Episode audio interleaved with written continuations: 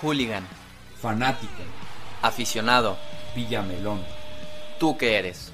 Bienvenidos a Locos por el Deporte. A lo profundo.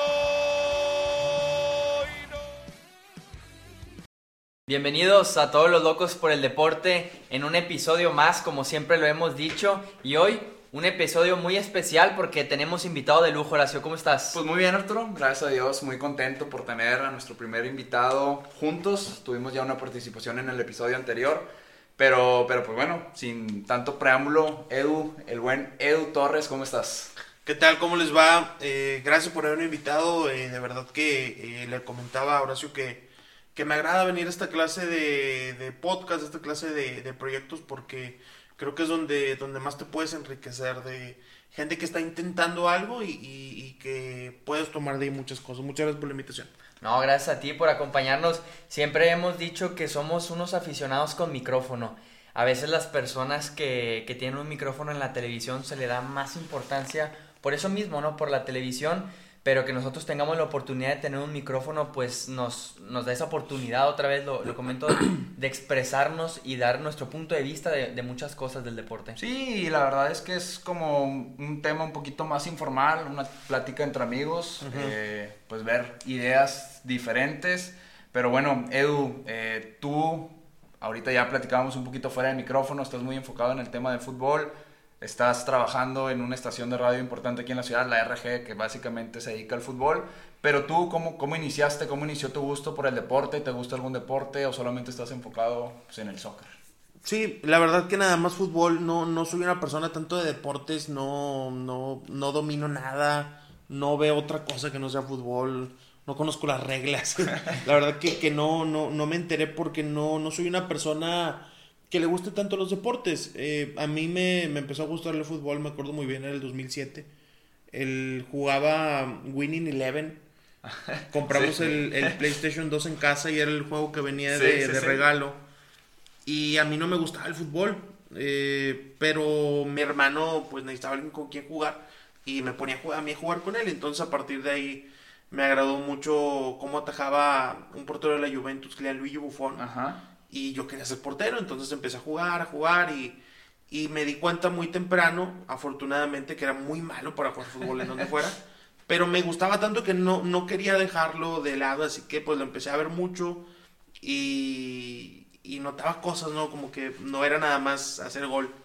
Y desde ahí ya no, ya no paré, ya no dejé de ver fútbol. Desde, pues que será, desde el 2008 hasta la fecha, todos los días, todos, todos los días han tenido un partido de fútbol como mínimo. Eh, más o menos para que la gente, digo, la que no te llegue a conocer, 2007-2008, Edu Torres, ¿cuántos años tenía? Ah, caray, ¿cuántos años tenían? Digo, ¿qué, Tenía- qué- qué año eres? Soy 96. Ok. ¿Cu- pues, ¿Cuántos años tenía? Son 10 años. 10 Más o menos, iba 10, 11 años tenía. Más o menos, o sea, empecé. Eh, ¿Practicaste algún otro deporte aparte del fútbol o no? Sí, pero, bueno, sí a taekwondo y lima lama, pero era más por, no sé, porque ahí ¿Porque te metieron? El taekwondo, no, la verdad no me metieron. El taekwondo, eh, fueron a mi escuela como a dar clases gratis y, y ya tenías que llenar una, forma una forma y hablabas y a ver si se tenías inscripción gratis, una cosa así. Y yo hablé y como que no, como que a mí no me habían seleccionado, pero me dijeron, ah, pobrecito. deja que Vamos venga". a meterlo. Sí, y entonces ahí ya duró un tiempo y me gustaba mucho. Y lo, lo que más me gustaba, aunque suene medio raro, es que no era fútbol. O sea, que no, no era repetir lo que estaba viendo, que estaba haciendo algo distinto. Y después salí en Malama en la prepa, eh, igual pasaron por los salones a invitar a alguien, quien quería ir y, y- y como que yo quería hacer un deporte que no estuviera tan lleno y el fútbol ya estaba llenísimo y había que hacer pruebas y estoy entonces dije, ah, voy a darle Malama a ver qué pasa. Y ahí estuve también un, un par de años. Por ejemplo, el Lima Lama, ¿cómo es? Yo la. El- es que el Lima Lama es como el taekwondo, pero, pero Ah. es más de defensa personal también, Ya, muchas ok. llaves. Es, como más, más de defensa personal, pero... Y es que por ese lado le meten muchas, que le meten UFC, le meten Sí, karate, sí, como muchas ramas. sí, Y, fíjate que a mí, de los deportes, si, si de por sí no, no los disfruto, el, el béisbol, el básquet, el, el americano, a mí suena muy raro, pero a mí no, no me gusta ver que la gente esté pegando. O sea, no me gusta el box, no, no me gusta la lucha libre, que no creo que estén mal, pero no los disfruto. Pero con el Himalama sí, sí me la pasaba muy, muy bien. Más o menos, ¿cuánto tiempo estuviste practicando? Estuve como unos dos años, dos años más o menos haciendo, haciendo el Himalama. Pues sí, sí fue, Sí, fue un ratito, tiempo sí, fue un considerable. Sí, sí, sí. Fí- Fíjate que lo que comentas, a mí sí sigo el americano, soy muy villamelón, como, como lo decimos aquí. En el intro, sí. Eh, nada más veo el Super Bowl, pero Ajá. precisamente por eso no me gusta, porque no, no comparto la idea de que 11 jugadores estén chocando entre ellos por una pelota. A comparación del fútbol, pues con el pie ahí necesitas un poco más de técnica. Yo sé que en el fútbol americano también es táctica, Sí. pero al final de cuentas casi todo es ese choque y por eso no me llama tanto la atención. A, a mí creo que no me llama la atención porque creo que son demasiadas complejas las reglas, ¿no? Un- hace poco estaba en un restaurante, eh, había un partido y, y me trataban de explicar cómo anotabas Ajá. y qué, este, qué podías hacer, qué no podías hacer, por qué se movían para allá, por qué se movían para acá, por qué se forman, por qué tantos cambios. Y no, o sea, creo que si, si hubiera agarrado un deporte tan reglamentado, pues tuvo que ser varios años atrás. Ahorita ya Sí. veo muy difícil que algo, algo me vuelva a seducir. Yo, yo creo que, por ejemplo, en mi caso, yo crecí en una familia a lo mejor deportista que Ajá. le gustaba mucho ver esos eventos, la Serie Mundial, Super Bowl, pues el básquetbol, las finales y demás. Entonces, como yo crecí en ese ambiente, Sí, por así claro. decirlo, fue más fácil para mí enamorarme de, de todos los deportes. Y aparte tiene mucha razón Edu, es dependiendo de la edad en donde inicies a ver o a seguir ese deporte, Sí. porque ya te, te clavas con uno que después dices, no le entiendo estas reglas, yo me sé estas del fútbol y ya meterte a otro deporte es muy difícil. Claro. Entonces yo siento que la parte importante de empezarte a meter en los deportes sí debe de ser en una edad temprana, Sí, por porque supuesto. es cuando somos más una esponja, ¿no? Que se nos quedan malas cosas. Claro. Siguiendo con el tema Edu Torres, Edu, ¿cómo ya nos comentaste 100% fútbol? Empezaste a como el arquero fue la posición en la que más te llamó la atención Sí. por eh, Bufón. Yo creo que ahora entiendo un poco el por qué eres a lo mejor tan analítico, estadístico, de que ser. ves todo como desde el panorama de- del arquero que ve todos los movimientos. No sé si por ahí entra tu gusto por la táctica o cómo es que a Edu Torres le llama tanto la atención. Pues el análisis, yo creo que de los mejores que vemos aquí en la ciudad, la verdad. Muchas gracias. Pues la verdad que, que la parte del análisis llega porque yo, bueno, primero llegó el querer comunicar fútbol y luego llegó el análisis, porque al principio no sabía qué hacer.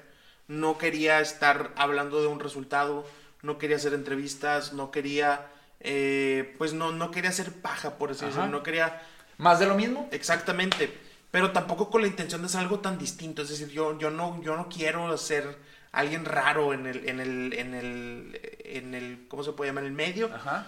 Entonces, eh, pues desde siempre he estado muy pegado al internet de- y encontré a, a una página que se llamaba Marcador Internacional.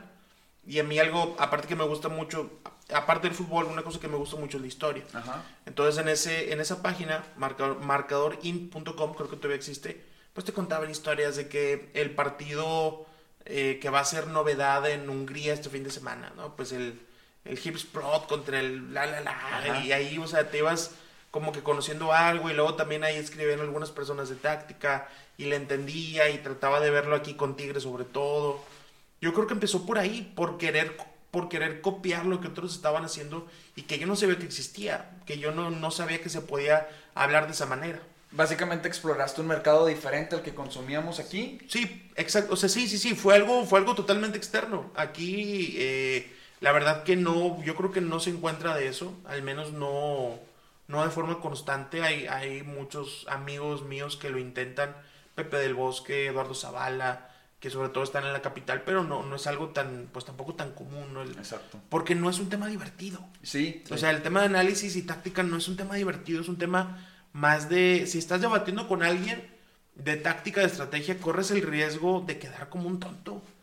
O sea, corres el riesgo de quedar mal parado en una mesa. Sí. Ese, ese es el mayor riesgo, que tú vas a una mesa y te pones a platicar de un equipo que juega así, que el contención, y que el central, y que el lateral interior, y corres el riesgo de que el que esté enfrente de ti sepa más y te deje Y- como, y- como el menso de, de lugar. Y te da una barrida. Y sí. te da una barrida y ese, O sea, ese es el riesgo. Llegas tratando de impresionar y sales Exactamente, que es el mayor problema. O sea, el, el hecho de, de, de- de querer, de querer impresionar con conocimiento, pues es, es un problema.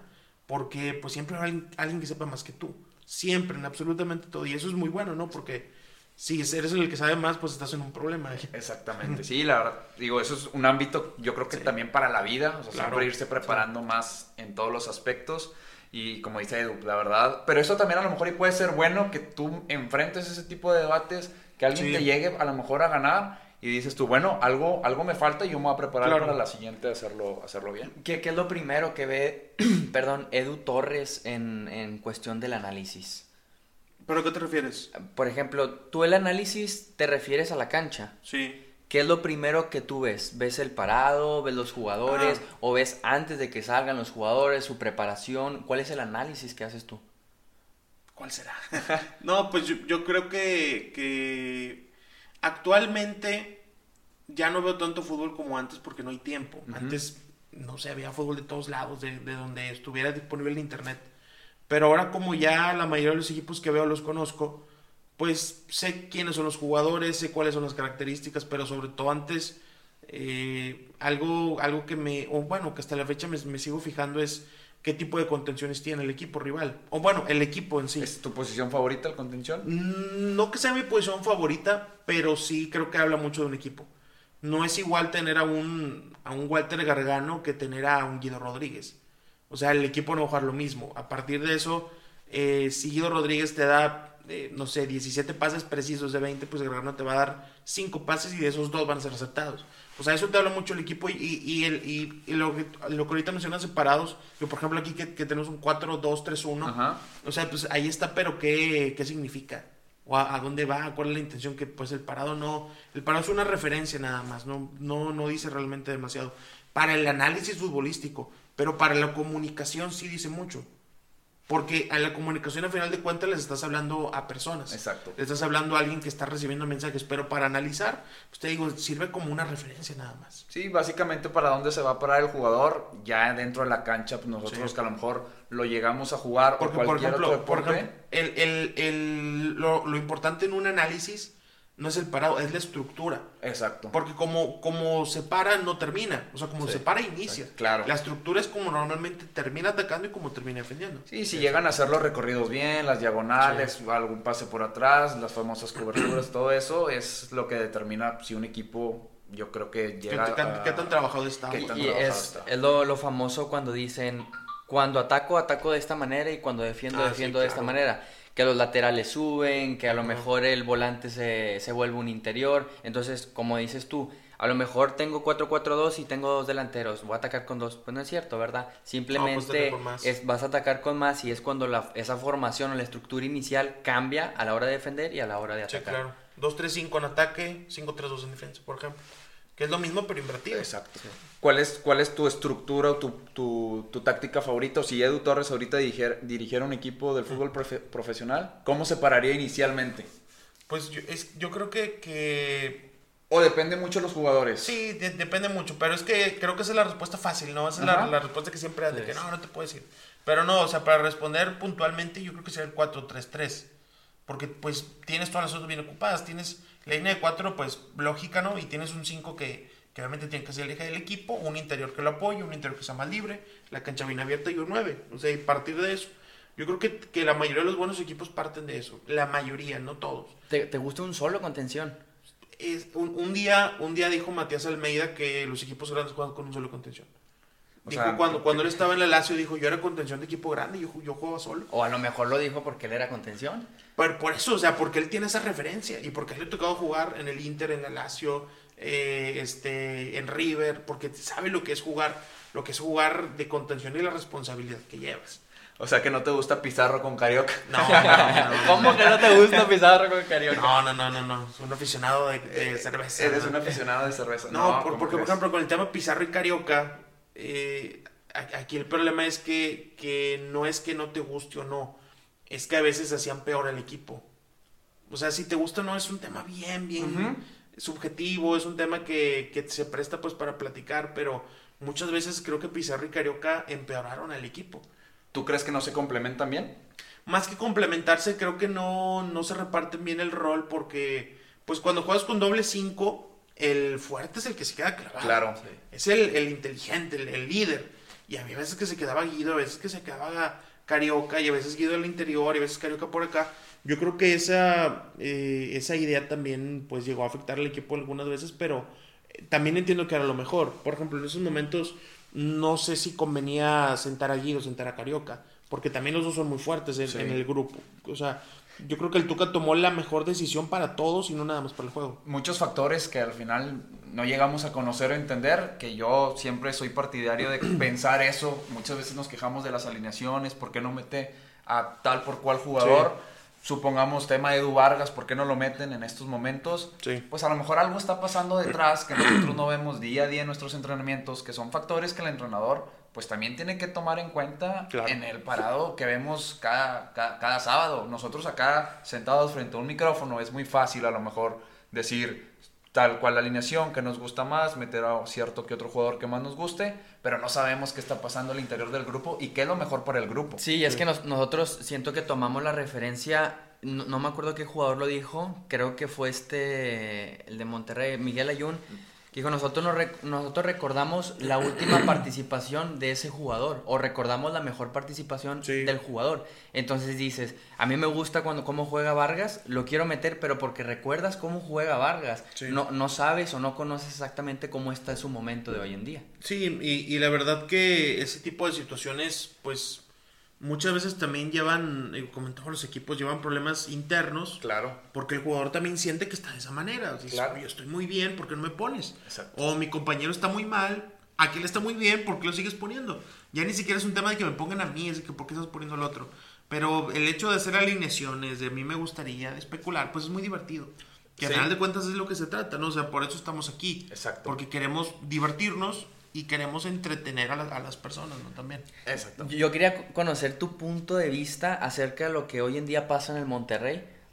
Hoy, hoy en día Funes Mori, por así decirlo, es el titular. Vincent Janssen, que a mi punto de vista le da prácticamente el campeonato a Monterrey este último. Funes Mori sigue siendo titular, Vincent Janssen en la banca y a veces ni siquiera lo toman en cuenta para el partido. ¿Crees que pase, que, ¿crees que pase más por un tema de, por así decirlo, de argentinos? Sí, y, y creo que tiene que ser así. Me parece lo correcto, porque eh, Antonio Mohamed sacó del exilio a Funes Mori de Turquía. O sea, Funes Mori estaba perdido en Turquía. Hoy es un jugador que tiene más de 100 goles en- con rayados, y no, no es poca cosa. Y, y lo deportivo, en un equipo de Mohamed, del turco Mohamed, de Antonio Mohamed, de Tony Mohamed, pasa a segundo término. Lo deportivo. Porque si empezamos a recordar sus equipos, por ejemplo, Tijuana, eh, Cristian eh, Pellerano, eh, Dubier Riasco, o sea, jugadores de mucha entrega, de Sí, mucha garra. mucho ímpetu. Eh, algunos de ellos los llevó a la América, también salió campeón. Acá en Rayados, Nico Sánchez, Gargano en su momento, Jesús Molina, el propio Funes Mori, Dorlan Pavón, o sea, son jugadores que él, Aguerridos. él- él saca, el, él saca la garra, saca el potencial que tienen y es de explotarlos hasta, que, hasta donde se pueda. Con el tema de, de Vincent Janssen, yo creo que él no vino, creo que Vincent Janssen no vino a Rayados en una planeación de ser titular. Porque lo que más le faltó a Funes Mori era un suplente. Era el que, el que le estuviera pisando los talones. Veníamos de Benítez, de Albertengo, de Cristaldo, de Adam Vareiro. Necesitábamos dar un, un salto de calidad en ese aspecto, que es lo que... Saldívar. Saldívar, claro, que es lo que sumado Marco Bueno, Julio Sí. Cruz, o sea, todos ellos... Recascajó. Chará es- también. Chará, que Chará es muy buen jugador. A mí me encanta Miguel Chará. Pe- Perdón, Jimmy Chará. Jimmy. Chará. Se me hace un jugador muy desaprovechado. Está ahorita digo, en Está MLS, en- ¿no? sí, acaba de llegar, pero le fue bien en Junior de Barranquilla, le fue bien Atlético Mineiro. Pero es lo que le pasa ahorita a Akeloba. Que la idea es de, oye, ¿por qué pagaste tanto por él? Pues a ver, Akeloba viene a tomar el puesto de Ángel Saldívar. Sí, Funes Mori está en el número uno, bien merecido. Y después estaba Vareiro, Benítez, todos los que ya dijimos, bueno, pues Vincent Janssen los mejora. Creo que todos estamos Por de acuerdo, ¿no? sí, Por por mucho. mucho. Entonces el que seguía de ellos era Ángel Saldívar. Akeloba lo mejora. Claro. Entonces ya estamos en un nivel más, estamos... Ya subió el promedio, ya, por así ya subió el promedio de calidad, que eso es lo importante. Los equipos que se mantienen, no los que ganan. Ganar, pues, no, no, no, no quiero decir que gana cualquiera, pero sí, si agarras una buena rachita, cualquiera Hay, puede hay ser muchos campeón. factores, claro. Pero el que se mantiene tiene un- un- una buena base. Es como las ligas. Las ligas de fútbol no son buenas por los tres mejores equipos. Las ligas de fútbol son cuando los peores equipos juegan bien. Sí. ¿Qué es lo que le pasa a España, a Alemania, a Inglaterra? ¿Qué es lo que no tenemos en México, en, en Argentina, en Casi todo Colombia? Sudamérica, tal vez. Claro, no lo tenemos. Por eso el- lo realmente importante de un equipo es el nivel medio. Las estrellas van a llegar y se van a ir. Van a llegar por mucho dinero y se van a ir por mucho dinero. Lo que tienes que realmente estar alimentando es el nivel medio. Esa es, esa es la base de mantenerse arriba. Esa es la base de estar constantemente peleando por los primeros lugares. Creo que un ejemplo claro de eso es el León, que se mantuvo desde que subió de- a primera división, mantuvo muchos jugadores en su cuadro titular y hoy en día del bicampeonato, la verdad no sé exactamente cuántos jugadores estén que hayan conseguido ese bicampeonato, pero sí ha mantenido bastante. Chapito Montes, El Chapo. Montes, desde el, de- bueno, él ascendió con León, el. Chapito Montes asciende con León que llega prestado de Pachuca. Eso es un muy buen ejemplo, porque León, pues es un equipo que se ha estado alimentando de muchos fracasados. De muchísimos fracasados y eh, como Fernando Navarro fracasado de Tigres, Elías Hernández en su momento también fracasado de, De Tigres, Tigres. eh, Mauro Boselli fracasado de Europa. Eh, a veces, a veces cuando hablamos de fracaso en el fútbol, puede ser en la vida y en todos los deportes, pero yo me enfoco en el fútbol, Claro. pensamos que está mal, ¿no? Que es una, una, una grosería o algo, pero en México el jugador que normalmente triunfa es el fracasado en Europa. Si te, va, si te va mal en Europa, es porque eres muy bueno para Sudamérica, pero nivel medio para México. Entonces aquí es donde, donde despuntan. Cristian Benítez, Matías Bozo. Cuauhtémoc Blanco, Tito Villa, recientemente André Pierre Gignac, Rafael Suazo. Carioca, el Chupeto Suazo. Pero fíjate, fíjate lo que pasa con Suazo. Él de aquí se fue para allá. O sea, ya lo conocías, que es igual lo de Tito, lo de Benítez, lo de, bueno, Bozo no, pero André Pierre Gignac, eh, Rafael Carioca que te decía, Aqu- Aquino, Vargas, Valencia, o sea, todos esos que fracasan en Europa, su fútbol está en México. Exacto. Y, es, es- y así se forman los mejores equipos. El América acaba de contratar a, a Leo Suárez, Sí, fracasado de Villarreal. Rayados acaba de contratar a Craneviter, fracasado del Zenit, De tu- del Atlético, del Sevilla. Esos, esos fracasados en Europa son los que alimentan a México. ¿Podrías decir que Vincent Janssen es un fracasado en Vincent Janssen, es un fracasado en Europa, El- claro. el- según yo vi que fue de las peores contrataciones del Tottenham en, Sí, no claro. sé si en la historia ahí pusieron algunas páginas de de, los, de los aficionados. últimos años. Y Bozo es de las peores contrataciones del City y aquí anotó 150 goles. Sí. O sea, si te vas a ver esas cosas, es, es positivo que lleguen esos jugadores. ¿Tú crees que los equipos mexicanos deben de ir por jugadores promedios o jugadores fracasados Sí, de cualquier nacionalidad en Europa? Yo creo que sí. Yo ¿Es el mercado? ese ¿Es- es el futuro de- Ese es el de la liga? México, ¿en, en dónde creen que está parado México a nivel mundial? Pues ¿Está en top 5 de ligas? No. no, no está. Alemania, Inglaterra, Italia, eh, las dos que me digan, Portugal, Francia, las que Ujú. que me quieran Holanda. decir. Yo creo que, por ejemplo, para mí la sexta mejor liga del mundo es la segunda división inglesa. Tiene un- tres veces más nivel que la liga mexicana. La segunda división inglesa. En, el, en la segunda división española hay equipos como el Huesca y como el Girona que juegan mejor que la mayoría de los equipos en México. Si nos vamos a ese nivel, aquí tenemos que compararnos con quién? ¿Con Croacia? Sí. O sea, tenemos que con Y- una... Y, y ahora, las- la, la liga croata es muy mala. Pero tiene una selección que acaba de llegar a una final del mundo. Sí. O sea, es ahí donde, donde de pronto tenemos que ver en dónde estamos parados ante el mundo. En, porque para crecer, pues tienes que saber dónde estás parado. No puedes nada más entender querer entender crecer. tu rol. Claro, hacia dónde voy a caminar. Sí. Porque si no, si no, si no tomas tu rol, si no sabes dónde estás parado, pues no sabes para dónde caminar. ¿Qué es lo que, lo que le está pasando hoy al fútbol mexicano? Yo creo que de verdad, estúpidamente, queremos que en México los equipos tengan dinero como los equipos ricos. Exacto. Es una tontería de que, a ver, ascendiste, pero a ver, déjame ver tu estructura, déjame ver el dinero, déjame ver cuánto... Es una, una Que tontería. tu estadio, que cumplas los Es requisitos. una, es una tontería. En México se está matando el fútbol de verdad. O sea, queremos que vengan 10 10 guiñaques y no es así, no funciona. Exacto, exacto. Queremos sernos amigos de la Alex Cobb y no funciona así. Exactamente. Es un problema. Que la, que la Leagues Cup acaba de, de incrementar en cuanto a equipos, ya van a ser 16. Ya van a ser en 16 esta. equipos correcto y, y hasta, Ah, sí. hasta llegar a ser 16 americanos y 16 mexicanos. Una cosa así es la idea que, que pues digo, nos, nos hace daño, ¿no? No, no son los primeros indicios para una fusión Liga MX, Liga la MLS. Yo creo que no, yo creo que funciona muy bien como productos separados porque eh, la, la Liga MX y la MLS no compiten, no, no son competencias, son socios. Son socios. Son socios, así se Sí, tiene que ver. La MLS no tiene nada de malo ni es despectivo decir que es un show, Exacto. que es un espectáculo, no tiene nada de malo, absolutamente nada. La Liga MX sí aspira a ser una competencia. Lo malo es que tenemos aquí a la Conmebol y aquí tenemos a la MLS y nos vimos para acá. Entonces nuestro nivel pues va a ser subdesarrollado como el de ellos. Claro. En vez de estar con...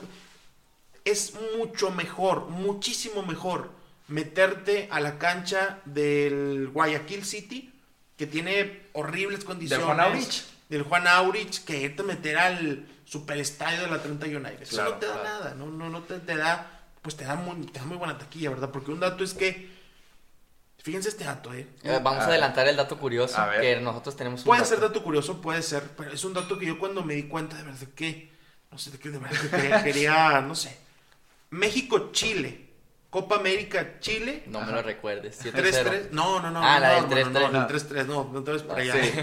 3-3, sí, fue 3-3. Sí, 3-3. que Con goles de Bozo. Los tres Ah, de claro, Bozo. Que se iba a ir a Colo Colo. Sí, bueno, Sí. ese partido, es que, que de verdad, ese partido generó menos dinero que el México-Cuba. Claro. Generó Sí, menos dinero, claro. muchísimo menos dinero. Por eso no es Y- negocio. Exacto. Es como, por ejemplo, cuando estamos muele y muele y muele y muele. Vámonos a Conmebol. Vámonos a competir a Conmebol. Oye, Conmebol te quiere a ti. Vas a quitarle un lugar del Mundial a Paraguay, a Ecuador, Ajá. para que vayas tú, de verdad. ¿Te sientes tan importante, México? Claro. A- al mundo no le importas, México. O sea, no te sientas tan importante, Sí. de verdad. Batallando en la hexagonal, te quieres ir a la copa. Es que mira, es que ya ni siquiera es de que batalles o no. No te quieren. Es No. como si que me, me quieren correr de mi casa. No, pues ¿Y, y- y me- tú estás aferrado? Sí, pero, pero, pero, eh, eh, lo siguiente. Me quieren correr de mi casa mis papás, no sé, me detestan. Ajá. O yo no los aguanto a ellos. No, pues me voy a ir a casa de mi amigo Juanito. ¿Ya le preguntaste a Juanito? ¿Ya le preguntaste si te quiere recibir, si te va a aguantar? A lo mejor ya también te corren. O sea, tenemos ese problema en México que no, creo que no sabemos dónde estamos parados. Sí, y yo creo que a pesar, te, tenemos como esa confusión de, a ver, no sé dónde estoy parado Sí. y te vas por la fácil de, pues el negocio está para el norte y me voy con la Claro. MLS y es el que me da los billetes verdes. Aquí lo hemos platicado y tú lo sacas a la mesa, el México-Cuba me saca más dinero, pues yo voy a ir a seguir yendo a, a sacarle pues los billetes verdes al paisa. O sea, ahorita están haciendo un estadio Eso está para... horrible, ¿verdad? Sí, O sea, horrible. ¿Cómo vas y pones un, un Galaxy contra Chivas y la gente va y gasta y gasta y gasta y gasta dinero? Y, o los juegos de Tigres recientemente también, que, que no está mal, ¿verdad? Que está Porque generando una marca al, ya. final- al final de cuentas le estás acercando un producto, quieren conocer a Guiñac, quieren conocer a Vargas, quieren ver enojarse el Tuca. Pero pues yo creo que podríamos hacer mejores cosas en, en las fechas FIFA que, que ir a quitarle dinero a la gente de San Antonio. Sí, o de No por, no por nada en la Nations League todos los partidos son en Estados Unidos, por lo Claro. mismo, por la taquilla. Claro. Exactamente. es la Leagues Cup, ¿no? La, sí, National League es la de México, el X Cup es de La, la cierto. Cup, claro, todos son allá. y- Porque aquí no conviene. O sea, ¿quién va a ver un Vancouver Whitecaps contra Tigres un martes? No. la gente, o sea, no lo quieren ver. Claro, y igual, o sea, una alianza Tigres, la verdad es que... o sea, Infumable. Es infumable, y, y- pero es nuestro nivel. es nuestro nivel. O sea, tenemos que, tenemos que resignarnos y, y no es malo. ¿Cre- ¿Crees que la selección o el ranking en donde se posicione la- una selección sea el espejo de cómo está su liga? No, yo creo que no, porque, híjole, es que, mira, a las, a una, vez una persona que sabe muchísimo de fútbol, demasiado, que yo de la gente que más le he aprendido, me dijo que una, el nivel futbolístico de un país se conoce por su segunda división y por sus peores equipos de primera. ¿Ok? La selección mexicana, esto me lo dijo otra persona, no ha tenido una generación dorada. Una generación dorada es cuando puedes hacer tres cuadros titulares, de verdad competitivos. Aquí tuvimos a Carlos Vela, Jonathan Dos Santos, Giovanni, medio regados por el mundo. Sí. Eran, eran unos buenos ahí repartidos, no era como otra generación dorada. Y eso de pronto hay mucha distancia entre el gran Carlos Vela de Real Sociedad y el, no sé, el, el mejor jugador de América de ese momento. Es como lo que te decía ahorita de Croacia. O sea, Croacia tiene estadios para 5.000 personas que no se llenan en condiciones muy malas. Pero la, la selección fue, fue finalista del mundo. Y la Liga de Francia, que para mí es más rápida que buena, pues es una, es una liga eh, constantemente formadora. Lo que tú mencionas del ranking, pues la selección mexicana lo, lo normal es que vaya para abajo, o sea, que vaya bajando lugares aunque gane, porque las intenciones de CONCACAF hoy son no que crezca México y Estados Unidos, sino que Bermudas, Jamaica se acerquen. Exacto. O sea, que la distancia no sea tan larga, que a final de cuentas eso afecta a México. Y que yo creo que México siendo tan importante para la CONCACAF, no sé qué tan bueno sea, o sea, a nivel federativo, yo creo que los deberían de poner... Pero es que ya tienes el mercado ganado. Es como pasaba con Alianza. No sé cuándo salga esto, pero pues ayer Tigres jugó contra Alianza. Sale el próximo lunes, va a ser antes de, del Tigres Alianza. Ah, bueno, mañana Tigres juega contra. Pasado mañana Tigres Pasado mañana, exacto, exactamente. Pero la semana pasada jugó Tigres contra Alianza y la gente de ahí estaba muy emocionada. A mí no, a mí no volví a ver el partido eh, bueno, la semana pasada Ajá, sí. volví a ver el partido y, y de verdad que me detuve en la, en la celebración del segundo gol. Por cómo reaccionaba la gente, cómo se emocionaban y, y pues, o sea, se están acercando a ellos. Nosotros nos estamos manteniendo donde mismo y, y pues a Tigres obviamente no le conviene jugar contra esos equipos. No, no, no le conviene nada, no le ayuda nada, pero pues es el camino para, para un Mundial de Clubes. Pues sí, que al final pues, a Tigres no se le ha dado. No sé si se le vaya a dar esta temporada. ¿No se le ha dado o no quiere que se le dé? No, no se le ha dado. No se le ha dado. Mira, lo de, lo de no querer el doble torneo internacional se acabó en el 2013. Ah, Ese fue el año, ese fue el año que fue un, un punto de quiebre. Una persona habló con el Tuca, les dijeron, estamos bien en la porcentual, eh, la gente está agarrándole mucho cariño al equipo, vamos a apostarle el doble torneo. Y el primer doble torneo fue la Copa. Que era lo que la, la del 2014. de en 2014. abril Y del ese fue, 2014. ese fue el... Parteaguas? salieron campeones, corrieron a Salcido, corrieron a Lobos, y dijeron, sí se puede. Y de aquí para adelante, y vamos por la Libertadores. Y así se hizo. Que si se acuerdan, Tigres pierde el pase de la Libertadores por perder la Supercopa con Morelia. Con Morelia. Sí. Un Aquí lo 4-0, 4-1. 4-1. Creo que 4-1, 3-1. No Pero eso No, fue en la eso ida. fue en la ida. En la ida. Y Acá en la vuelta es un ganó. partido. Que el, el Guti Estrada un partidazo, Sí, ¿sabes? sí, sí. Y dije, no, hombre, ya perdimos, perdimos la, la oportunidad de ir a, a la Libertadores, el repechaje y esto y el otro. Pues al final de cuentas terminaste calificando de muy buena forma en un partido contra Toluca que Y- no te lo esperabas. No. O sea, ese tipo de situaciones te dan a entender que sí se puede la doble competencia y que, que, por ejemplo, otro de los que estaban muy peleados y que nunca le dijeron nada fue, era Bucetich. Bucetich no entendía de que, oye, a ver, ¿cómo voy a jugar sábado y domingo y miércoles? No entendía, no podía hasta que se le dio la CONCACAF. O sea, ese tipo de, de, de momentos a los entrenadores de la vieja guardia les tenían que explicar con esa clase de resultados que sí se puede. Claro. Y por eso es que yo creo que Tigres no es que no quiera, es que no ha podido. No puede y no puede y no puede y no puede por X o Y razón. A Tigres no se le da el TCM, no se le da el Huracán de Hidalgo y no se le da el torneo internacional. Y, y no sé por qué, es como Messi, cuando dijo, no sé por qué no se me No da. sé por qué no se me da. No se me da, no se me da la selección. Yo sinceramente la de Pachuca fue la más fácil que yo dije en el papel, ya, esta está ganada, es aquí, Pachuca, ¿qué te puede hacer? Fue la del penal de Vargas. No ser. penal. Vargas no, no le metía gol a nadie, quiso agarrar el penal. No, no me acuerdo de eso, porque nosotros sí nos metió gol en el 2017. Y fue el que más me Ah, tú eres dolió. rayado. Sí. Sí. Mm. Sí, acá rayado un tigre, pero, pero bueno, ojalá y pasado mañana los tigres saquen la victoria contra, contra Ah, Alianza. Y, Ah, no. bueno, bueno, sí, contra También. Cruz- También, ya. ahorita, ahorita ya perdió Tigres el sábado. Ya, ni la raza que fue ahora la, la invasión, ni nada. Eh, una cátedra que nos está metiendo aquí Edu Torres en los micrófonos fácil. de, de Locos por el Deporte. A ver, Edu, ¿cómo inicia esa cátedra en, en los micrófonos? ¿Cómo iniciaste en los medios? Ahorita estás, ya lo comentamos en la RG, pero ¿cómo es el primer contacto de, de Edu ante, ante el público, ante la gente? Yo grababa podcast con mi teléfono. Ah, pues vamos bien, entonces. Sí, sí, sí. Yo bien. grababa un podcast, ponía mi teléfono así en la en una mesa de de Multiplaza Lindavista por Miguel Alemán. Claro. Allí hay un casino, Ajá. un cine. Bueno, eh, iba con dos amigos, Marcos López y César Muñoz. Les mandamos un saludo. Un saludo para ellos. Íbamos a, hacer- nos sentábamos ahí. Primero íbamos al HB, que está ahí, Ajá. creo que hay un HB. Sí. Íbamos, comprábamos papitas, comprábamos sodas. Nos sentábamos a las 10 de la mañana, 10, qué, qué mal desayunábamos. Pero, Pero se eh, disfrutaba. Se disfrutaba. Y mucho, yo Y creo. terminábamos de hablar cuando empezaba una telenovela de un secretario, de un, de un hombre que era secretario de una Ajá. empresa. Y me acuerdo muy bien porque el sonido de la tele se metía al podcast. O sea, que O sea- estabas escuchando el podcast y de pronto escuchabas ahí la canción de la novela. o sea, así empecé. Era, era su fondo. Era el fondo, ¿verdad? Así empecé, así empecé a hacer podcast. Y, te- y, y de verdad, o sea, se escuchaba donde movían las sillas, donde abrían los negocios, las, estas, las... Sí, Las cortinas. Las Las cortinas. cortinas. Se escuchaba el pedido de que 37, y se escuchaba Juanito todo al eso. pasillo 32. Claro, se escuchaba absolutamente todo eso, todo, todo, todo. Si no van a consumir, váyanse Ándale, ustedes. no, pues, nos volteaban a ver, ¿verdad? Se escuchaba todo, absolutamente todo. Y. Y pues, de pronto. No, no nos dábamos cuenta y ya iban tres horas de podcast. O sea, no nos gustaba mucho hablar de fútbol. Sí. Hasta la fecha. Y una vez me, me escuchó, me leyó Aldo Farías. Y pues ahí comenzamos a platicar. Lo invité a hacer un podcast. igual. Porque la verdad no íbamos a cambiar por él. El, el, el contacto que fue por, por Por Twitter. Twitter, sí, por sí, sí, Twitter. por Twitter. Eh, No íbamos a cambiar por él, o sea, no, era nuestro podcast. Claro. ¿verdad? Pero él no sé si no le convenció la idea de ir a grabar a un...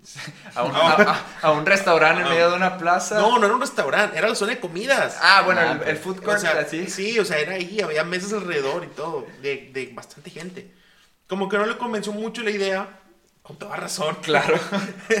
y fuimos a grabar a la cabina del TEC, a la cabina del Tecnológico de Monterrey, y ahí, pues, la- ahí fue la primera vez que yo vi una cabina en mi vida. Él, él los invitó a ustedes tres a grabar ahí. Yo lo, in- sí, yo lo invité al podcast y él dijo, eh, te tengo una cabina, vamos a grabar en la cabina. Vamos Ya, a grabarlo perfecto. más formalito. Y ya entonces después ahí lo grabamos, fue la primera vez que yo contacté con una cabina, me encantó. eh, acababa de salir Tigres campeón contra Pumas, me acuerdo muy bien. Eh, es lo que te decir, ¿qué año? Sí, sí, 2015. 15. 15. Ujú. Y, y después de eso, eso, bueno, fue en diciembre porque Tigres fue campeón. Ujú. Y por ahí de marzo, él me invita, no, nos vimos en un, en un restaurante o panadería que se llama Panem. pues. Ajá, sí. Ah, Nos sí, sí. emocionaron, Sí. nos vimos en un Panem, Panem de Pasete. Ujú. Y ahí pues nos, nos, nos presentó la idea, a mí y a mis otros amigos. Creo que la idea era mí, pero fuimos los tres, Ajá. ¿ok?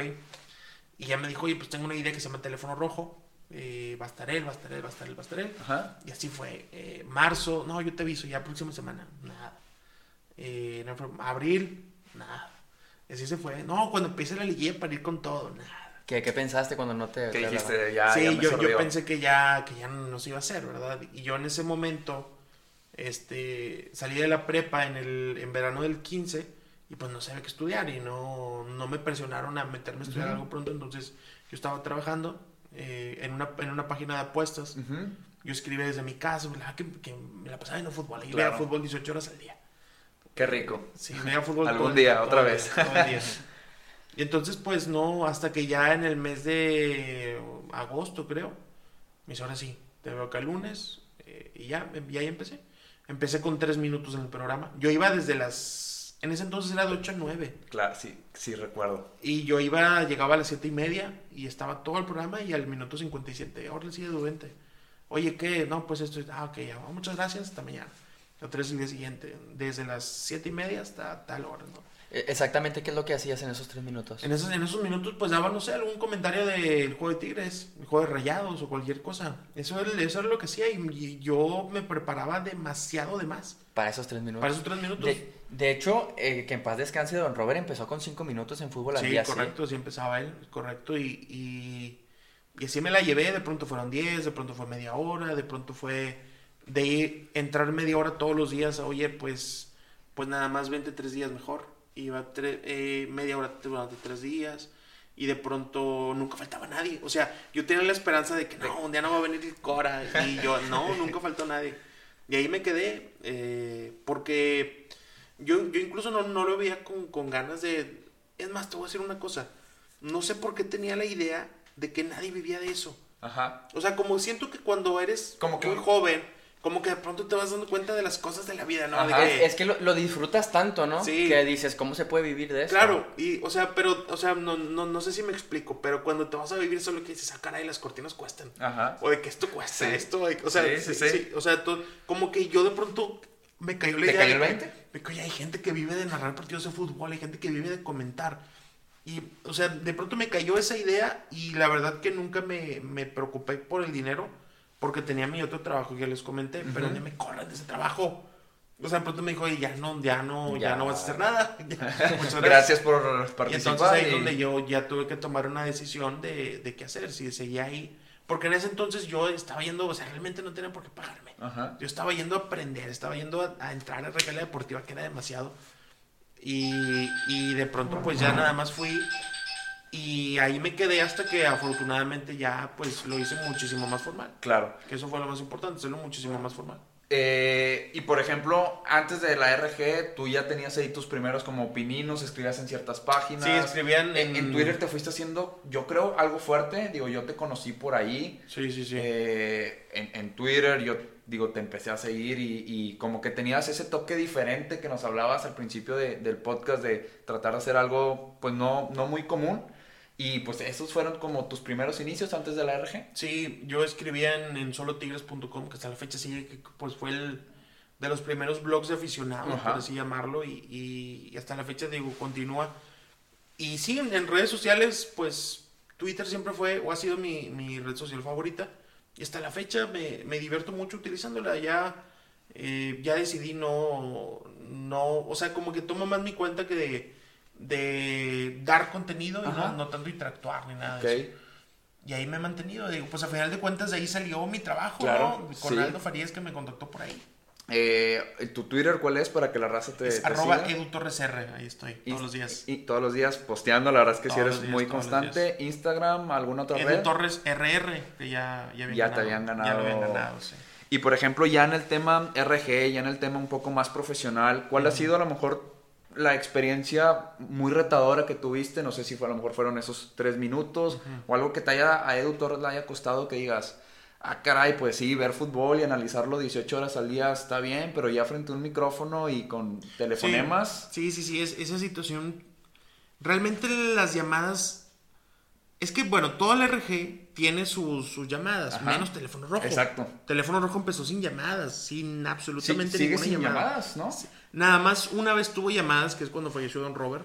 Nada más esa vez tuvo llamadas para, pues, sí. no sé si a manera de homenaje, no sé si, si para que la gente se comunicara, pero esa vez hubo, hubo tres, un par, tres, tres llamadas y esa es la única vez que he tenido llamadas teléfono rojo. Pero cuando ya te mandan los fines de semana, pues ahí es llamada tras llamada, tras llamada, tras llamada y ahí es empezar a, a, a saber cómo interactuar con la gente, cómo ser amable, cómo debatirle, cómo no ser grosero, porque llega un punto en donde, donde existe la posibilidad que seas grosero. Claro. O sea, donde existe la posibilidad que, que pues tal vez tu tono no sea el adecuado, porque hay que recordar que hay muchísima gente escuchando. Sí.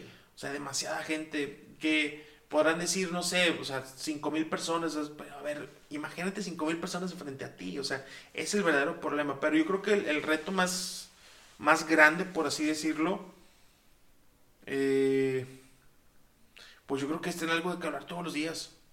Tener algo de que hablar que, que a final de cuentas para eso están las ruedas de prensa, Claro. para eso- pero tener algo, o sea, tener algo como sentar la idea sobre la mesa para desarrollarla y que no se parezca al programa anterior. Claro. Yo creo que ese es el reto de todos los días. Yo escuchaba eh, uno de los podcasts de Aldo Farías que tiene muy famoso con, con Adrián Marcelo, si, no, si no mal recuerdo, que fue en, en ese podcast donde él comentaba una de las anécdotas que tuvo con Don Robert, que Don Robert le decía, tú tienes que generar impacto diario y diario tienes que venir o estar preparado para dar ese impacto ante la gente y tienes que venir preparado. Sí. Edu Torres siente en la silla del RG que se sigue manteniendo esa línea. eh, digo, los micrófonos del RG son muy pesados aquí en la localidad. Mira, el, gen- el generar impacto siempre va a ser... Es que es, la palabra impacto es la más importante de todas. No el rating, no la fama, no el éxito, el impacto. Lograr hacer que una persona hable de lo que tú hablaste. Claro, O sea, eso es, eh, si lograste eso, estás del otro lado. exactamente. Porque ya te quedaste en la cabeza de las personas, por así decirlo. Si logras que una persona te diga, oye, ¿cómo, cómo ves lo que dijo Edu en el programa de hoy? Ajá. Ah, sí lo escuché. O sea, eso ya, ya es que diste un paso más adelante. No que tengas el éxito absoluto, Claro. pero que sí diste un paso más adelante. Y esa, esa, no regla, pero sí esa idea, sigue, sigue la RG, porque a final de cuentas es la RG, es generar un impacto, generar una opinión, decir, lo escuché en la RG, lo dijo tal, lo dijo a tal hora, y sí, o sea, se mantiene y, y la verdad que es un reto muy grande. Claro. Porque también de pronto el, el tema del impacto a veces yo creo que se confunde con las primicias. Sí. O el... el, Que, el- que todo el mundo la quiere dar y Sí, piensa que pero- hacer eso... Pero te voy a decir algo, yo, a mí cada vez me convence menos una primicia. Siento que ya no... Tiene valor, muchísimo valor conseguirla, pero lo más importante es cómo desarrollarla, esa primicia. O sea, Claro. si nada más dices de que Juanito va a venir a Tigres, pero no me dices más, pues alguien más te lo va a ganar. O alguien más, o bueno, esa idea, esa idea que está en la cabeza de muchos. Dilo tú porque te lo van a ganar. Ajá. O sea, pero me van a ganar qué? O sea, la información en algún punto va a salir y a todos, a todos les va a llegar. A mí hace no mucho, Chitiba, el productor Ajá. que le mando un, un saludo, Fuerte abrazo, ojalá no esté escuchando. ojalá que sí. Y que algún día también venga. sí, ojalá que un día venga. Que sí, invitado, chitillo. Eh, una vez me dejó muy claro cómo se mide el rating. Que el rating no es. Bueno, al menos, al menos es la idea que Ajá. tiene. El rating no es a quién ven más, sino a quién van en los momentos clave. Claro. Por ejemplo, en los desastres naturales, pues normalmente la televisión, ¿no? Televisa. Ajá. Le pones a Televisa que ah, un terremoto en la Ciudad de México y que la niña que estaba en el, Claro. en el pozo. Eh, deportes por televisión, pues normalmente Tebasteca, ¿no? La selección, esto y el otro. Deportes en radio, Regelia Deportiva. Ajá. O sea, el hecho de que los eventos grandes te elijan a ti, ese es el rating. Claro. Es el verdadero rating, que te elijan a ti.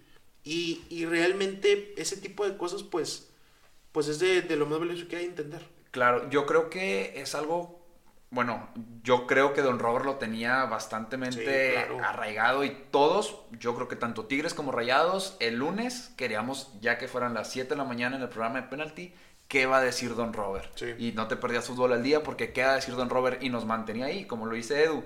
Yo creo que ahorita en estos eh, tiempos de redes y demás, yo sí me he metido a lo mejor, eh, digo, poniendo a Edu, por ejemplo, aquí que está con nosotros, termina un juego de Tigres, bueno, déjame ver qué puso Edu Torres referente al partido, ¿no? O qué puso tal o cual persona Sí. de cualquier tema. De- de Y- hecho, y, yo- eso es lo que, pues como persona o como programa te debe de definir, ¿no? Eh, Es, es lo que también me pasa a mí, por ejemplo, lo que comentas yo, terminando un partido, no sé si lo conozcan a Furcade, Así, claro. terminando un partido de rayados, yo primero voy con él a ver qué, cuál es su análisis para tratar de entender un poquito más lo que sucedió, porque yo veo una cosa, él ve una cosa, entonces es lo que dices tú, ya no voy a la tele, sino voy a lo mejor a una red social con una persona específica. Y es, es la responsabilidad que tienes porque sabes qué pasa. O sea, tú como, como persona que publica sabes que eso está sucediendo. Sabes que la gente te va a leer, sabes que la gente te va a ver. Yo para, para poner un tweet, el, el tweet que pongo nunca termina saliendo, siempre sale otro. Ok. De que le quito, le pongo, le sumo, le resto, o sea, todo este tipo de cosas siempre tiene que ser así porque es una responsabilidad de que pues la gente, o un dato equivocado, todo ese tipo de cosas, la gente se va a quedar con eso. Claro. Que si supiste que Tigres tiró 14 veces y era 4, o era 13, o sea, ese tipo de datitos a mí sí me trato de ser muy puntual, porque sí, o sea, la, la es, es como se dice, ¿no? La segunda pantalla. Claro. Estás viendo la televisión, pero tu segunda pantalla es esta. Exacto. ¿Qué estás viendo aquí? Pues me está poniendo un comercial de- del partido, me están dando un número, estoy viendo la repetición que en la tele no me dan, ya un aficionado del equipo rival subió la foto que era fuera de lugar. Exacto. Y te empiezan a poner, incluso en la televisora los dice en radio. La gente está diciendo, ayer, bueno, el- la semana pasada, Ah, la semana pasada. pasó en el, con el gol de Purata, Alianza. Ajá. La gente está diciendo que es fuera de lugar. A ver, vamos a, o sea, ese tipo de cosas de interacción tienen que estar muy consciente que sucede.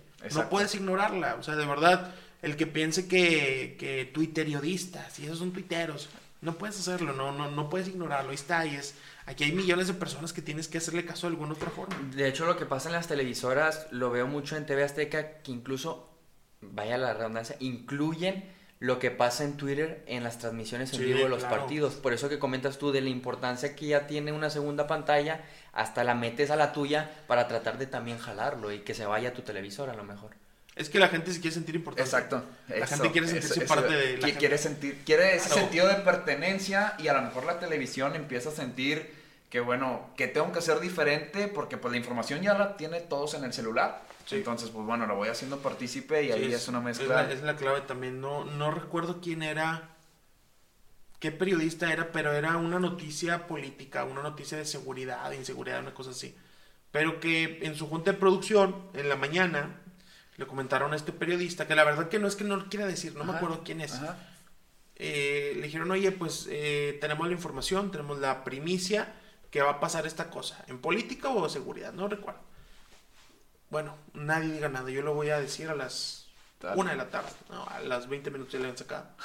O sea, en vez de, hacer un- algo para redes, no, querías llevarlo a la televisión y creo que no va por ahí. Ya no va Porque por ahí. el- en- yo creo que la televisión, pues es muchísimo más para que el tema que está, profundizarlo. Sí, no decirlo, profundizarlo. Exacto. Porque ahí tienes muchísimo más contenido de que, a ver, eh, pasó esto con Horacio. Vamos a recordar lo que dijo Horacio el 3 de octubre. Ajá. Y ah, ahora se está contradiciendo. Bueno, vamos en vivo con el enlace que tenemos en allá. Y, eh, que o sea, para eso no, no creo que ya sea tanto para la premisa, sino para que hablar de lo que fue la premisa que seguramente ya dieron en la mañana. Exactamente, sí, totalmente. Y, y- y vamos evolucionando ese tipo de, pues, de ecosistema donde las redes nos van atrapando y consumiendo y donde el primer impacto, la verdad es que yo, cualquier noticia, lo primero que abro es abrir Twitter y a ver Sí, qué está claro. pasando. Es, es, es mi periódico en la mañana. Claro, o sea, ¿es el yo, nuevo periódico? Yo, ah, yo abro, abro Twitter y entro a la, a la, a la flechita. Ajá, ¿Cómo se al, llama bus- este? al buscar. Sí, el buscar, pero ¿cómo se llama? Lupita, Ah, ¿verdad? la la, lupa, la ajá. lupa.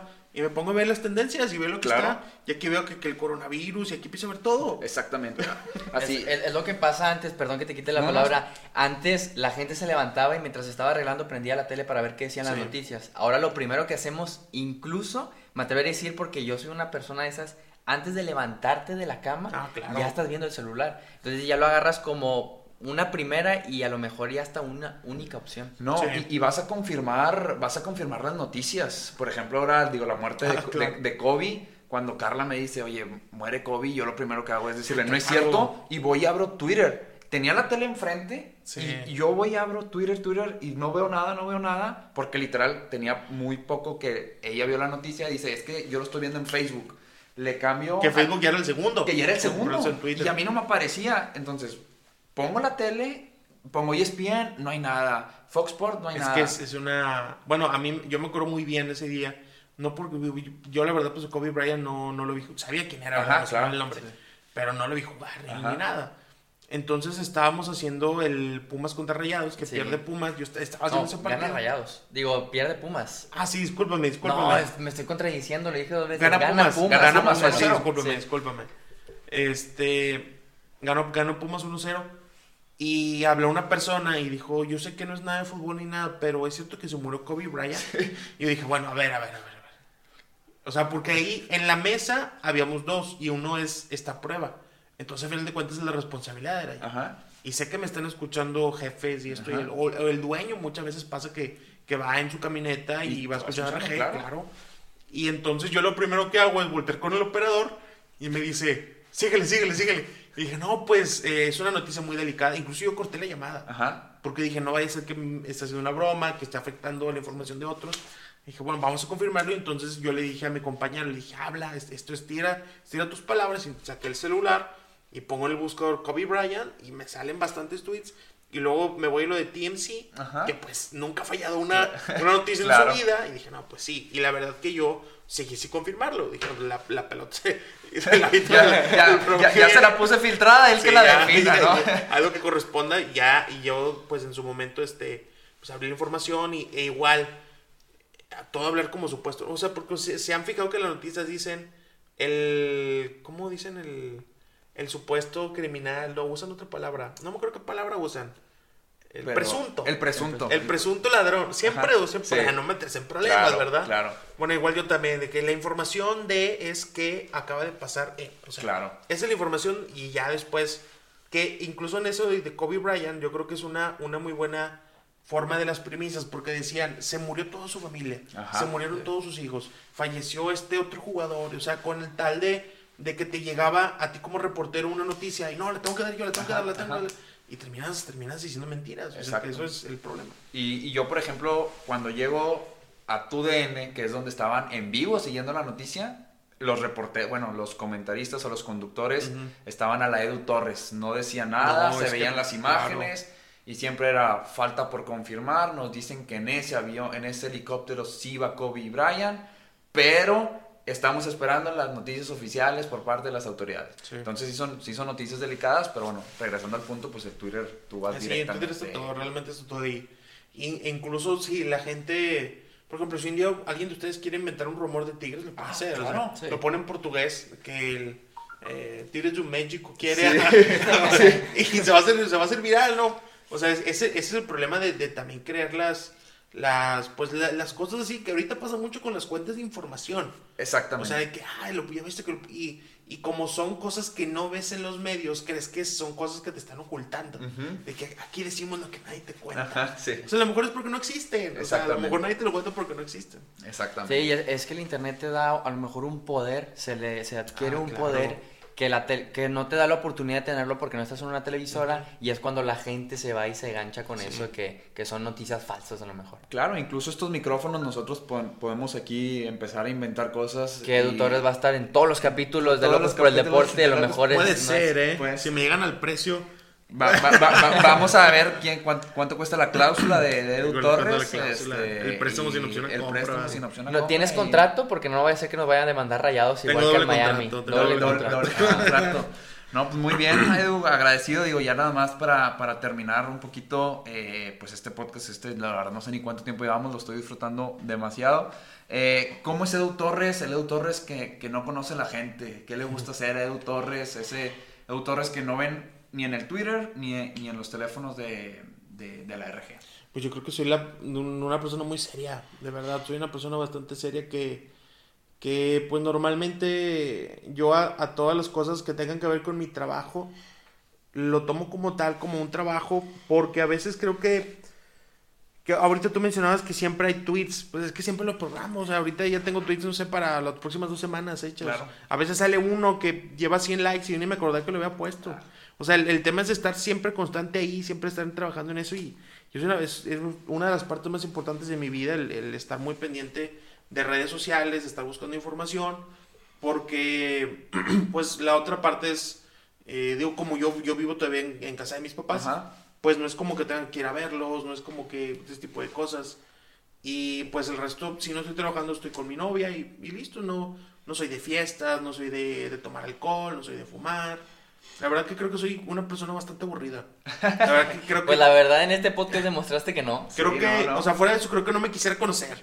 O sea, De que no creo que me juntara con mi Edu sí, creo que no me con mi cortara. yo. Por ejemplo, ahorita, no sé si les gustan los videojuegos. A, A mí, mí muy sí. poco, acá. ¿A ti sí? Sí. Bueno, a mí últimamente me ha dado mucho como por querer coleccionar o tener cosas. Primero empecé con los jerseys de fútbol, Ok. ¿ok? ¿Cuántos tienes, más o No menos? como, como 15. La verdad que no los quiero contar porque quiero que llegue un punto donde... Ahora sí los tengo que contar. Ya, ok. Pero de- me aburrió. O sea, dije, "Eh, como que ya no me está emocionando tanto el que llegue el paquete. Ajá. Ya no me emocionó. Y luego empecé a comprar tenis. Y dije, ay, como que, no sé, o sea... Yo también tengo ese pequeño detalle Bueno, con los tenis. Pero, y me aburrió. O sea, no, no me, tampoco me cautivó. ¿No te ganchó? Y, y compré videojuegos. Eh, bueno, me regalaron el Call of Duty World at War 2, creo. eh, y estaba bueno, estaba entretenido. Y hace no mucho me compré uno que se llama Ghost Recon Wildland, creo que se llama así. Y no he podido pasar una misión de robar un helicóptero. y, y es lo que me, o sea, actualmente es lo que hago. Te está ganchando el... Es, es tratar de pasar eso, porque te digo, no soy de, pues no soy de, no conozco un antro, o sea, no, Sí. no me llama la atención, no bailo, no, de verdad que soy pues, bastante... Muy bastante conservador, tranquilo. se podría decir. Conservador no, porque creo que es una, una palabra a lo mejor mal entendida ahora, ¿no? De que eh, antiaborto y Sí, eso, sí, sí. no, pero no, soy, yo creo que soy una persona aburrida, soy una persona muy, muy, no sé, muy de, de quedarme en casa, cosas así. Ya. Pues muy bien, Edu. La verdad es que agradecidos totalmente contigo porque aceptaste la, la invitación de, de venir aquí a Locos, Locos por el Deporte. Eh, se batalló un poquito ahí Sí, por, por sí, los sí. temas de, de los horarios y demás. Por de- los partidos de ambos los- semana, los ¿verdad? partidos, que pues al final... es Esta parte- semana otra vez juega Tigres. Esta semana otra vez juega Tigres. Eso me encanta Eh, eso de las cosas grabadas, ¿eh? sí, Porque sí, sí. Cuando, sobre todo cuando son muy serias y te piden que no, o sea, que no, que no lo, que no es arruinar. Sí, que no lo riegues. O sea, eso sí. Hace poco pasó una cosa, te lo platico rápido. Sí, sí, sí. Estábamos grabando un, un programa previo a Tigres contra Chivas. Y... Y no, no... Ah, bueno, iba, iba a salir creo que... No recuerdo muy bien cómo estaba, pero Ajá. ya la habían regado y fue como que... a verlo así. Y le supieron arreglar muy bien. La verdad que ese tipo de cosas me dan mucha risa. Ya, la verdad, yo he escuchado, y tú me desmentirás, eh, pues el nivel de eh, improvisación que se tiene que tener por ahí en la, en la Es radio. lo principal. Fíjate que es, es mucho de lo que hablan Sergio Dip, Ricardo García y Aldo Farías. Exactamente. Que ahora están ahí al nivel de improvisación. Eso es importantísimo. El hecho de, pues, las llamadas, pero a veces no hay llamadas. ¿Qué vas a Claro, hacer? claro. O sea, es bien importante. ¿Con quién tienes una muy buena relación? Digo, aparte de, laboral, de, sí, laboral, eh, al- algún ya amigo, concurrido. Ah, no, sin duda Pello. Pello Maldonado yo creo que es, es un muy buen amigo, un gran amigo. Eh, pues sí, con él. Con Chitea Martínez también. Lucas Ayala también, buen amigo. Eh, yo creo que con ellos. Fuera de... O sea, gente que, que conocí en el trabajo Claro. que ahora son pues ya parte de mi vida. Entonces, ¿crees que algún día Chitiva, Pello y Lucas Ayala puedan estar en estos micrófonos Sí, de- claro. de, Locos por el Deporte? Claro que sí. ¿Cuál quieres primero? Del Monkey. El que, el que tú quieras, el, el primero que tenga la, la disponibilidad. Sería... soy su representante. Ah, no, pues, ah, y si la cláusula ya supimos que está algo cara, pues Está- ah, está va a estar la ahí la, cláusula, sí, sí, sí, la- la transacción. Pero pues bueno, Edu, también, última pregunta y curiosidad eh, que tengo. eh, ¿Cuál fue tu primer partido que, que te tocó estar no como narrando, pero ahí comentando. No sé si te acuerdes, tu primera participación en un, en un juego. Creo, esto sí es un creo, no estoy Ajá. totalmente seguro, pero fue un partido que coincidentemente disfruté mucho en lo futbolístico. Ok.